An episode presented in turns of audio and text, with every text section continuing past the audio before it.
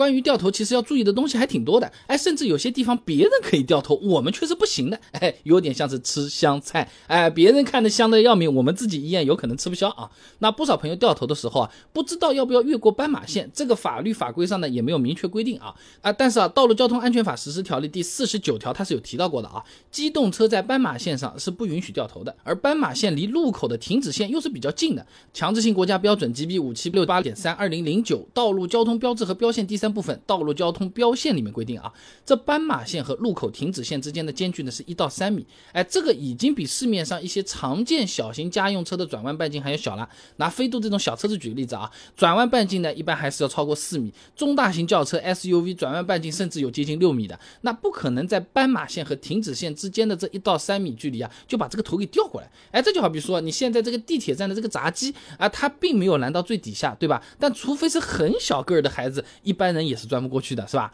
那如果说这个车子刚刚越过了停止线就开始掉头，势必会压到斑马线上面，哎，这就违反了《道路交通安全法实施条例》刚才说的规定了。所以说呢，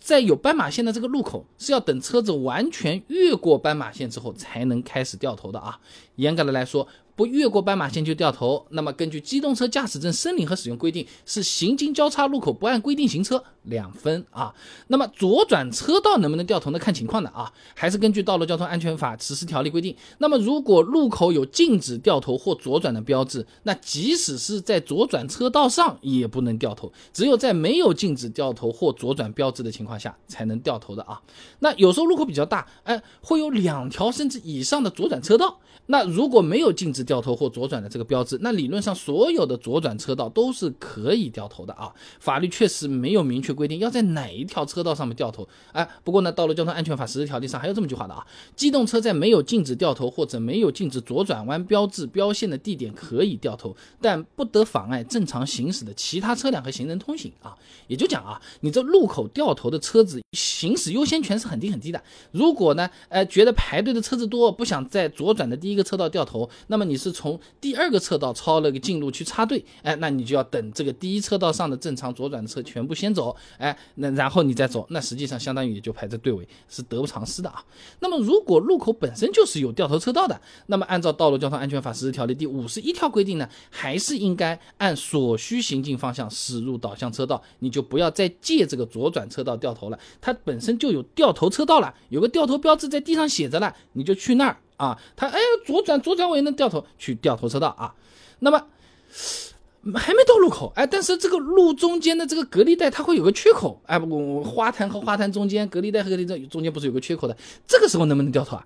看情况啊，首先你看啊，这个缺口处有没有禁止掉头的标志？有当然就不行了啊。那如果没有，还要再看道路中间的隔离线。你如果是虚线啊，那可以掉头；实线的话，还是不能掉头啊。那么如果缺口处又有实线又有虚线呢？那是实线和虚线组成的那个双线啊，那就是根据我们前面讲到的国家标准啊，道路交通标志和标线的介绍，只有虚线的那一侧的车子可以临时越线在这个地方掉头，实线的那一侧呢？就是不行的，哎，有点像是滤网的东西，只能从这头进，不能从那头进啊。那么这也是为什么有时候啊，哎，这个对向车道在那隔离带缺口那边，呜掉头过来了，哎，我也呜掉头了，他没事，我扣了个分，哎。和这个有关系啊，所以总的来讲，路上开车能不能掉头，先看有没有禁止标志啊。其次呢，是要在掉头或者左转车道上面你来掉这个头，哎，而且呢不能压实线，也不能在斑马线上掉头，最后还要保证掉头之后没有逆行。哎，我前两天我还亲眼见到一个，我很惊讶，我在怀疑我是不是开错路了，他也很惊讶，他有没有开错路，我们都回回头一看，他发现他开错了，哎呦，真的是惊险啊！